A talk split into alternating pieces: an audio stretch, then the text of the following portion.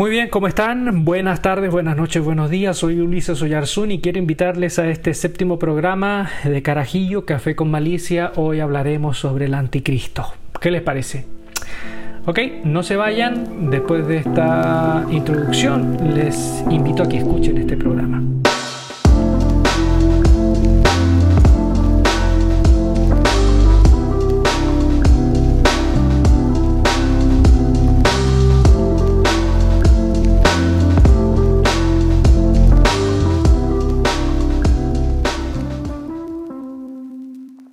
Séptimo programa, séptima entrega de Carajillo, Café con Malicia y hoy quiero hablar del anticristo. cuando uno va al libro de Apocalipsis, escrito por Juan de Patmos, Juan, que está ahí en la, isla de Patmos, muchos se entusiasman con descifrar quién es la bestia, eh, quién aparece ahí, ¿no? En el capítulo 13, eh, en el capítulo 17 también. ¿Quién es la bestia? ¿O quién será la bestia? Bueno, de estas dos bestias que aparecen en el capítulo 13. ¿O quién será la bestia y cuál será el código de ese número? Pero los que recibieron el libro, es decir, los que fueron eh, cristianos de las iglesias de Asia Menor, que recibieron esta carta o libro Apocalipsis, sabían quién era la bestia y qué significaba el famoso número 666. Lo importante es que pocos se fijan en la finalidad de este código, ¿no? Cuando aparece en, el capítulo 13 de Apocalipsis, ¿por qué se marca con el 666? ¿Cuál es la finalidad? Y, lo explica, lo explica el autor, dice, para impedir que otros compran y vendan. Eh, la palabra para marca es una palabra griega que es jaragma y esta se utilizaba para designar la marca de las monedas la, insignia de las monedas eh, del emperador Domiciano, Harakma. Bueno, entonces, ¿quién es esta bestia? Primera opción, esta bestia es el anticristo. ¿Ok? El anticristo es un término muy, muy conocido. Eh, yo recuerdo, ¿quién vio la, la película esta la profecía, ¿se acuerdan? Años 80, yo recuerdo cuando la vi, era muy pequeño de este protagonista Demian. ¿Se acuerdan? Demian, un muchachito que crece normal y ya tenía un, Rottweiler de, de, mascota y era como el, el, el perro del diablo. Y que después poco a poco fue fue poniéndose malo, porque básicamente la idea del anticristo es un hombre poseído por el diablo, es como el hijo, el hijo espiritual del diablo. Y, al final, obviamente, este personaje vencido por Jesús. Y yo recuerdo cuando vi esa película, para mí eso era doctrina, así va a ser. Y de hecho, en un momento en la película le ven en la cabeza, la pareja de él le ve y tiene el 666 en el cuero cabelludo. Y desde ahí mi mamá siempre me ha revisado la cabeza buscando algo, cuando era, sobre todo cuando era niño, tan maldadoso que era yo. Pero bueno, el anticristo término aparece en la Biblia, pero sorpresivamente, y aquí, perdónenme, quiero, si, no sé si va a ser sorpresivo para muchos, pero en realidad el término anticristo aparece en las cartas de Juan, pero para decepción de muchos no tiene nada que ver con el personaje de Apocalipsis. Eh, el anticristo es un término que aparece en estas cartas, por ejemplo, en un momento Juan dice, quiero citar explícitamente las palabras de Juan en su carta. Dice, hijito, ya es el último tiempo y según vosotros oísteis que el anticristo viene, así ahora han surgido muchos anticristos, por eso conocemos que es el último tiempo. O sea, aquí partimos con algo interesante. Para Juan, que escribe esa carta dos mil años atrás, ya son los últimos tiempos. ¿eh? Ya muchos escritores del Nuevo Testamento escriben diciendo ya es el último tiempo, son los últimos tiempos.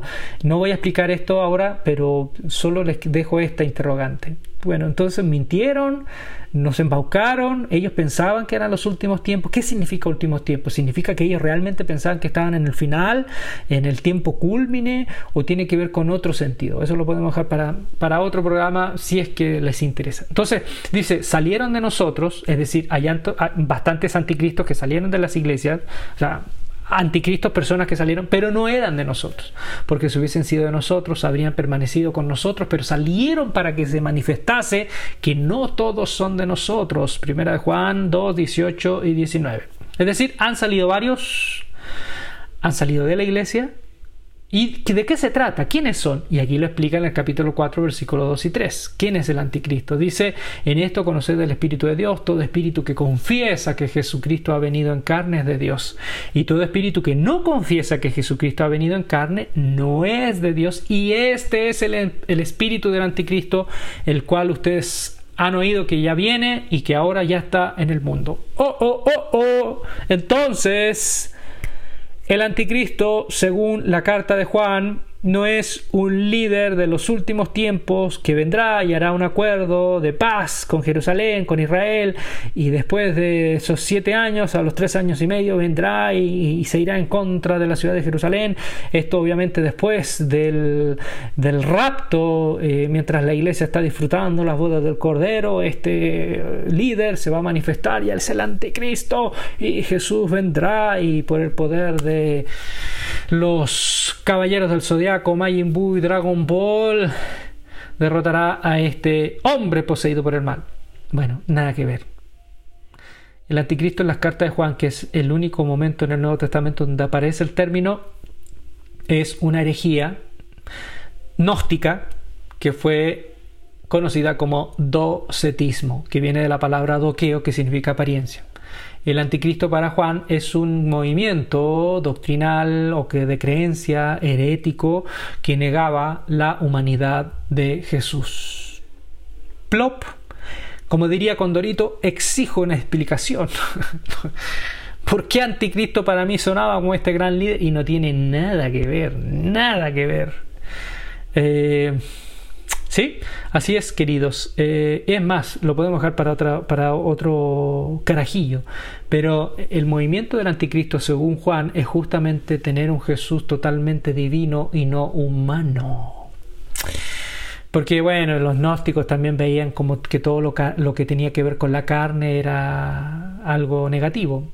Y yo me pregunto, ¿cuántos gnósticos, o sea, cuántos... Eh, docetas, ¿no? porque este es docetismo. ¿Cuántos docetas evangélicos hay, Dios mío? Que ante la mínima luz o la mínima información o el la mínima propuesta que presenta un Jesús un poco más humano, se asustan e inmediatamente interponen la divinidad ante la humanidad. Bueno, ese es el docetismo actual. Bueno, segunda opción, ¿Es el hombre de maldad que Pablo escribió en Segunda de Tesalonicense capítulo 2? ¿El hombre de maldad? Bueno, para se lo dejo como tarea para la casa. Lean eh, Segunda de Tesalonicense capítulo 2. Eh, el autor habla de que hay gente que eh, está dejando de trabajar, está dejando de vivir la vida normal porque piensan que ya va a venir Jesús. Y el autor dice, bueno, aún mm, antes de que Jesús venga, tiene que aparecer, manifestarse el hombre de maldad. Este personaje tiene tres apelativos. Hombre sin ley, cuyo propósito es rebelarse contra Dios y su ley, hijo de destrucción, y el tercer apelativo, el hombre malvado. A ver, pero algunas cosas referentes a este, a este, a este personaje que aparece en esta segunda carta. Primero, no persigue a los cristianos, no se ve en ningún momento que Pablo hable en contra de alguna persecución. Eh, no les impone nada, no se ve estableciendo ningún gobierno ni impone sanciones económicas. Su mal es la egolatría. Y más que anticristo, él se opone frente a todo lo que es Dios y su ley. ¿eh? Es un antidios, podríamos decir de manera técnica, más que anticristos, es, es un antiteos. Bueno, eh, hay algo parecido ¿no? con Apocalipsis con relación a que obra milagros, maravillas para invocar a la gente al punto de querer adueñarse. Y ojo, aquí hay un dato muy importante. Dice, y querer sentarse en el mismo templo de Dios para pedir adoración. Aquí hay varias cosas. Primero, la carta que se escribe, la escribe el autor con una urgencia pastoral. Algunos dicen que ya está por venir Cristo y dejaron de trabajar, están viviendo desordenadamente, sí, como tú, como tú que estás escuchando, que no trabajas, no estudias como tú que estás escuchando, que eres un tapa de olla, ¿eh? que transpiras sin hacer nada, sí, a ti te hablo. eh, desvergonzado, ponte a trabajar, por lo menos buscar trabajos en línea y no, no, no culpes a la pandemia, a la emergencia sanitaria, ¿sí? Bueno, en el capítulo 3 de la carta habla sobre aquellos cristianos que dicen, no, Cristo ya viene, Cristo ya viene, y, y a a rascarse las, las zonas eh, íntimas, por no decir otra cosa. Bueno, algunos sostienen que esta carta no es de Pablo también. Eh, hay algunos que en la crítica bíblica dicen que posiblemente esta carta no es de Pablo, es posterior de algún discípulo, pues el tono en varios momentos es muy diferente a la primera carta, a la primera Tesalonicenses. Además, eh, el, el autor, si no es Pablo el autor, un discípulo de Pablo, termina de manera energética, sí, pero, perdón, energética, no, enérgica, enérgica, afirmando que esta carta es mía, es mía, porque yo, Pablo, firmo, es mía a diferencia de otras cartas del autor. Bueno, otros dicen que sí es Pablo, y aquí viene la discusión. Y esto se pone muy interesante, perdónenme, a mí me, apasiona esto, aunque a lo mejor a ustedes no les apasiona. Pero si no les apasiona, obviamente ya saben lo que pueden hacer. Dejar de escuchar este podcast ahora mismo y pedirle perdón a Dios. Y Dios verá si al último día tendrá misericordia de ustedes cuando abra el libro de la vida y obviamente les preguntará, ¿escucharon el podcast Carajillo? Y ustedes dirán, no, que era, un podcast muy complejo, de mucha información. Bueno, él le dirá, apártense de mí, hacedores de maldad. Bueno, pero no los quiero presionar, no los quiero manipular. Eh, ah, le decía, puede ser de Pablo, pero aquí se viene una cosa interesante. Primero, es Pablo que, pongamos que es Pablo quien escribe, y Pablo está escribiendo antes del año 70 después de Cristo, que fue cuando se destruyó el templo. Porque si habla de un templo, puede ser que esté hablando, obviamente está hablando de, en, una opción, esté hablando antes del año 70, cuando aún había templo en Jerusalén. Ahora, la alusión a alguien que quiere sentarse en el templo y que es alguien anti Dios, en contra de Dios y su ley, muchos también dicen que puede referirse al acontecimiento del año 70 cuando aún estaba en Jerusalén el santuario y este personaje podría ser Tito, hijo de Vespasiano, que sitia Jerusalén, la destruye, curiosamente se demora tres años y medio en sitiar, hubo un receso ahí eh, eh, porque hubo algunas guerras civiles en Roma y hubo como un receso y después ya eh, su padre Vespasiano le pide a Tito que destruya a esos insurgentes en Jerusalén y destruye el templo y demuestra su dominio sobre los judíos. Esto luego se este, este tipo Tito después se hace emperador cuando muere su padre, pero muere a los dos años de unas fiebres muy raras. Podría ser él, podría ser que Pablo esté hablando que este anti Dios y anti ley de Dios, entra al santuario y quiere sentarse de manera simbólica, quiere demostrar que tiene más poder que Dios. Y Tito cumple con esas características. Lo que sí que no se cumple es que el, autor dice que Jesús lo destruirá y que será obviamente luego de eso la señal de la venida de Jesús. ¿Mm? Entonces ahí queda una, una, una pequeña eh, cosa no cerrada, no, no, no concluida, no, con, sí, no, no queda ahí cerrado el, perfectamente para, para pensar que fuera Tito. ¿Ok? No me enredo más. Ah. Otra, otra opción, algunos saluden que como ya se destruyó el templo, eh, y esa es otra opción, que Pablo posiblemente está pensando en un futuro templo, un templo tercer templo, podríamos decir, que aún no se construye, y que ahí encajaría, ¿no? En los últimos tiempos se reconstruiría el templo de Jerusalén, que esta es la opción, eh, es, una opción de lectura. Eh, y que es dispensacionalista. Bueno, después les vamos a hablar un poco sobre si algún capítulo les gustaría que hable sobre las escuelas de escatología. Bueno, entonces algunos esperan un tercer templo, pero el texto tampoco lo dice. Eh, es muy parecido el texto de Pablo a uno de los evangelios sinópticos de Mateo, Marco y Lucas cuando eh, Jesús habla, eh, que eh, habla en un momento sobre la venida del Hijo del Hombre, pero también habla sobre la destrucción del templo y él habla sobre una abominación desoladora, que es justamente lo que ya les dije de Tito, cuando entra al templo y al igual que dos siglos antes de Cristo con Antíoco Epífanes, que fue otro que invadió el templo y sacrificó unas cerdas en el altar, Eh, esta vez los romanos también cometen una abominación desoladora, que es una palabra que usa Daniel en uno de los profetas, porque eh, ellos entraron, cometieron sacrilegio, destruyeron el santuario. El problema es que no hay ningún indicio de que tanto los sinópticos y Pablo aludan a ese tercer templo. No, no, no hay un tercer templo aparentemente en estos textos. Pero hay una tercera opción, que es que Pablo no esté hablando del templo de Jerusalén. Y aquí se hace interesante también, sino de la iglesia pues en todas sus cartas Pablo nunca menciona el término naos, que es santuario en griego, para referirse al templo judío, sino a la comunidad cristiana. Entonces algunos aluden que quizás este hombre de maldad, hombre sin ley o malvado, es un personaje futuro que quiera seducir a la iglesia al punto que la iglesia misma lo adore y le rinda adoración, culto y bueno, eh, el tema es que sin duda esto en cierta manera ha pasado en varios momentos de la iglesia occidental, varios momentos, no solo una persona, un sistema, un imperio, la iglesia se ha, se ha inclinado y, le ha besado los calcetines a varios emperadores. comenzando con Constantino. Bueno, ante todo lo dicho, este personaje, si bien tiene ciertos matices, su propósito y su movimiento no tiene mucho que ver con la bestia mencionada en Apocalipsis. Entonces, ¿Quién es esta bestia? La bestia, capítulo 13 de Apocalipsis, aparece dentro de un drama que comienza en el capítulo 12 del libro.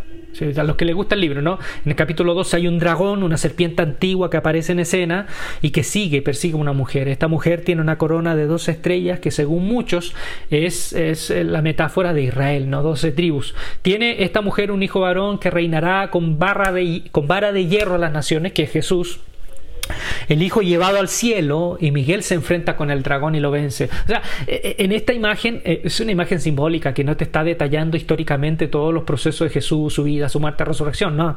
Te muestra un niño que es tomado en el cielo, que obviamente es la resurrección, ¿no? Y, que inmediatamente Miguel y sus ángeles eh, se baten a duelo y es esta serpiente antigua es derrotada y derrotada y herida va a perseguir a los descendientes de la mujer que son los cristianos en la iglesia. Entonces, para perseguirlos tiene una estrategia. Crea dos bestias, una sale del mar, otra de la tierra. La primera dice que una de sus cabezas se, se, queda herida como muerta y resucita y todos quedan, wow, resucitó la cabeza de esta gran bestia. La bestia, la primera, tiene siete cabezas que luego se explican que son siete montes y que obviamente Roma, Roma es la ciudad de siete montes. Entonces, donde se sienta en el capítulo 17, eh, con otra imagen para hablar de lo mismo, la gran ramera, la gran prostituta, que es una imagen de una ciudad que es Babilonia, que es la que se sienta en, estas siete, en estos siete montes, y que obviamente Juan está hablando de Roma. Todos los judíos eh, de la diáspora, de la dispersión, cuando hablaban de Roma, hablaban de la segunda Babilonia. ¿Ok? Entonces es un término para Roma. Históricamente fue usado para Roma. Entonces, la mujer es la ciudad que reina en tiempo presente y dice en, este capítulo, dice sobre los reyes de la tierra reina y obviamente hay la bestia, que es la misma, la misma mujer, la misma imagen. Juan está hablando del imperio romano. Eh, incluso dice... Eh, que este, esta, esta tiene siete cabezas, ¿no? que son siete reyes. Y esto es muy interesante porque dice, cinco han muerto. Uno es, el séptimo será breve y el octavo será uno de los siete. Si uno cuenta los emperadores, eh, independiente de algunos que duraron unos meses, ¿no? que hubo unas guerras civiles que duraron menos que un paquete de popcorn, Está Augusto el primero, Tiberio el segundo, Calígula tercero, Claudio cuarto, Nerón quinto, que se suicidó, y que curiosamente, cuando. Bueno, después les cuento esta historia. Quinto Nerón, Vespasiano, el cual es, pues, supuestamente Juan podría haber estado escribiendo desde el tiempo de Vespasiano, Tito, que duró dos años, que duró poco tiempo, y después Domiciano, que es el octavo, pero es parte de la séptima cabeza. ¿eh? Y que Domiciano, curiosamente, todos decían que era el Nerón revivido el Nerón resucitado, porque tenía muchas características de Nerón. Es más, eh, algunas leyendas cuentan que que Nerón en realidad no se había suicidado, sino que había desaparecido y que iba a volver con los partos, el único pueblo que le hizo frente a los romanos y los venció. Eh, y por eso estaba esa idea de que, de que Nerón iba a resucitar, iba a revivir, iba a volver. Y también, después de Nerón vino una gran crisis y el imperio romano, después de Nerón, casi se viene abajo. Y si no es por Vespasiano, el que toma el poder, eh, se hubiese venido abajo. De hecho, muchos pueblos estaban muy contentos después de Nerón, del suicidio de Nerón, porque vieron que ya se había debilitado tanto eh, el imperio que dijeron, eh, llegó el fin, murió, Roma murió pero resucitó. Por eso que es interesante esa lectura, ¿no? que una de las cabezas muere y parece que, que, hasta aquí llegamos, pero resucita. Vespasiano hizo resucitar el, el, imperio. Eh, entonces, cuando uno ve obviamente estas, imágenes de cabeza, tiene que entender que Juan es un experto en el Antiguo Testamento y se, y se inspira en Daniel, sobre todo el capítulo 7 de Daniel. Eh, entonces, a ver, nos perdimos eh, ok, no nos perdimos. Bien. La otra bestia que parece es la bestia que dice que parece cordero pero habla como dragón. Y muchos están de acuerdo que se trata del culto al emperador. Y ahí los registros históricos eh, son, son sumamente interesantes porque dicen que si bien Domiciano, este emperador contemporáneo de Juan, no ejerció una presión económica en todo el imperio, fue local la presión económica, sobre todo en Asia Menor, sobre todo en la ciudad de Éfeso, eh, que justamente a las iglesias que Juan de Patmos le habla. Y en ese lugar sí fue muy fuerte la presión del asiarca. El asiarca era el encargado del culto al emperador que tenía muchas veces más poder que cualquier otro representante de la autoridad. Eh, entonces, ¿qué se les, imponía a la gente del Asia Menor a participar del culto al emperador en esas ciudades? Al punto de que si no participabas te marginaban de todo.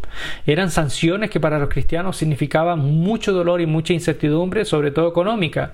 Por eso que Juan de Patmos critica este otro grupo de cristianos que hicieron como las paces con, con el asiarca, con el culto al emperador. Hicieron una concesión y sí participaban del culto al emperador.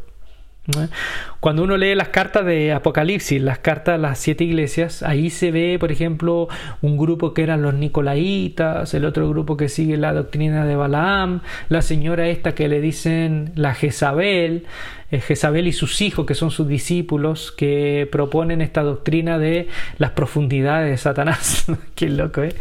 ¿Se acuerda de la bruja 71? ¿Dónde está Satanás? ¿Dónde está? Bueno, Jezabel propone adentrarse en las profundidades de Satanás. ¿Y, quiénes eran estos? Muy seguramente, estos son los que promueven eh, esta doctrina de Balaam.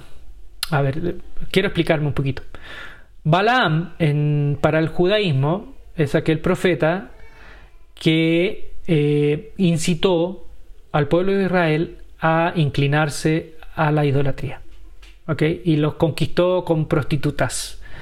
Okay, a entraba a los, israelitas a unas tiendas donde habían prostitutas y ahí comían comida a los ídolos y, tenían relaciones sexuales paganas. Eh, y Juan usa esta imagen porque lo que pasaba en ese tiempo, lo que yo les decía, esta presión del culto al emperador, es que cuando tú participabas de un culto en honor a Domiciano, aparte de quemar incienso, hacer plegarias, pedir eh, al, dios Domiciano, a la diosa Roma, a veces y muchas veces y casi todas las veces participabas de una comida dedicada, que carne que había sido dedicada a Domiciano, a la diosa Roma, después comías en, una, en una suerte de comensalía. Por eso, en una de las cartas, a la carta de Esmirna, le dice Juan que deberán padecer tribulación por diez días ¿Por qué 10 días? Bueno, Juan, de nuevo, experto en el Antiguo Testamento, sabe que fueron los 10 días en que Daniel y sus amigos se abstuvieron de comer comida de la mesa del rey Nabucodonosor. Entonces, en Tiatira aparece esta mujer llamada Jezabel, que ella es como... Eh, es una reina ¿no? del Antiguo Testamento y que Juan usa esa imagen para hablar de esta mujer líder y que promueve la idolatría. O sea, Jezabel, la Jezabel histórica promovía la idolatría. Entonces, esta mujer enseña a participar de las comidas sacrificadas a los ídolos, a Domiciano, y enseña la doctrina de las profundidades de Satanás, que evidentemente era una doctrina donde se apelaba a mirar estas participaciones como algo que en fin de cuentas no te contaminaba. Es como decir, mire, podemos participar de estos cultos, no le hagan caso a ese viejito que está en Patmos. Podemos participar de estos cultos y aunque estemos ahí en las profundidades del diablo, esto no nos va a afectar como cristianos. ¿Me hago entender? Es que la presión era muy difícil. Imagínate, si tú no participabas y a lo mejor eras un orfebre, eras un artesano y querías eh, vender tus productos, tenías que participar eh, de estos cultos. Si no, te marginaban de todo y no podías vender nada en ninguna feria, no te daban espacios en nada. era muy difícil. Eh, y esa es la marca del 666. ¿Y por qué 666 y no 532, 405? ¿Por qué? Muchos están de acuerdo que esto es lo que se practicaba eh, en la antigüedad, que era la gematría. La gematría, eh, usar, se usaban las letras, cada una de las letras del alefato, del alfabeto del abecedario para nosotros, tenía una equivalencia numérica.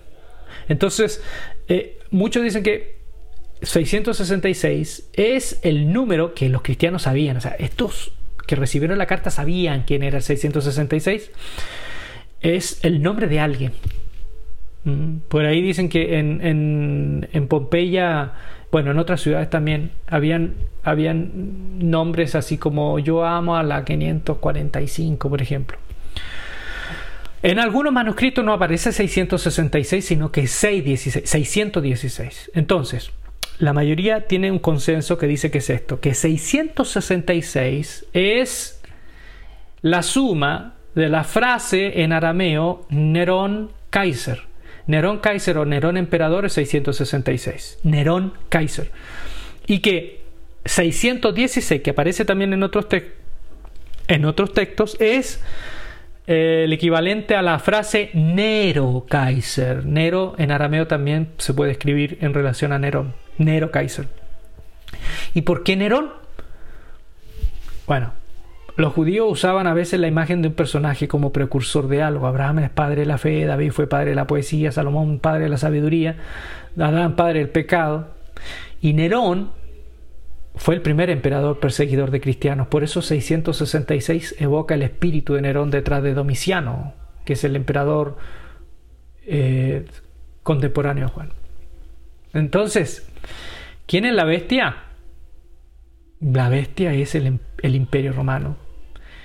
La bestia que sale de las aguas es el, es el imperio con todos sus emperadores. La bestia que sale de la tierra es el culto al emperador. Y, y obviamente la marca 666 es esa, eh, esa em, imposición, persecución y sanción económica que ejercía el asiarca, sobre todo en las ciudades de Asia Menor. Como última cosa, ¿se acuerdan del capítulo 12 que yo les mencioné? ¿No es cierto? Del dragón que influye en estas dos bestias, la serpiente antigua, este dragón que es el diablo. Bueno, Domiciano, como otros emperadores, decían ser encarnación de Apolo. Apolo era el dios de la luz, de la verdad. Apolo era el dios más lindo de junto con Dionisio, eran como eh, Apolo era como Chris Evan de los dioses. Entonces, según la mitología, según la mitología de Apolo, era eh, bueno, en realidad la esposa de Júpiter eh, manda matar a, a la madre de Apolo porque está muy enojada y le pide a una serpiente, la serpiente Pitón, la esposa de Zeus, perdón. Eh, bueno, Zeus o Júpiter, lo mismo. Y le pide a la serpiente Pitón que la asesine. Esta serpiente va, pero el hijo de esta mujer termina matando a la serpiente. O sea, Apolo, el hijo de esta mujer, termina matando a Pitón, la serpiente memorial, la serpiente antigua. Entonces, yo me quedo con esto, que Juan es muy, muy inteligente, porque interesantemente Juan más o menos escribe Apocalipsis 12 como la versión cristiana de este mito. A diferencia que esta vez el Dios de la luz y el Dios de la verdad y el Dios de un nuevo día que es la estrella de la mañana, es Jesús. Y la serpiente que infunde su poder es el imperio romano y obviamente eh, es el diablo. Qué crítica magistral de Juan, ¿no es cierto? Lo que le está diciendo a Roma, a Domiciano y a sus emperadores, que ellos no son Apolo. Le está diciendo a los emperadores, ustedes no son Apolo. Le está diciendo a Domiciano en la cara, Domiciano, tú no eres Apolo, tú eres hijo de Pitón. Los malos de la película son ustedes y serán vencidos por la verdadera luz de la mañana, la estrella de la mañana, que es Jesús. ¿Qué les pareció? Muy bien, oye, eh, terminamos acá. Cualquier recomendación, ustedes me dicen, eh, oye Ulises, podrías hablar de esto, hablemos de esto. Para mí, un placer, ¿ok? Entonces, vamos a tener después un último tema de Apocalipsis, eh, alguna lección de Apocalipsis para el día de hoy. Pero por mientras, los dejo con esto y como ustedes ya saben, les envío un saludo, se me cuidan. Chao, chao.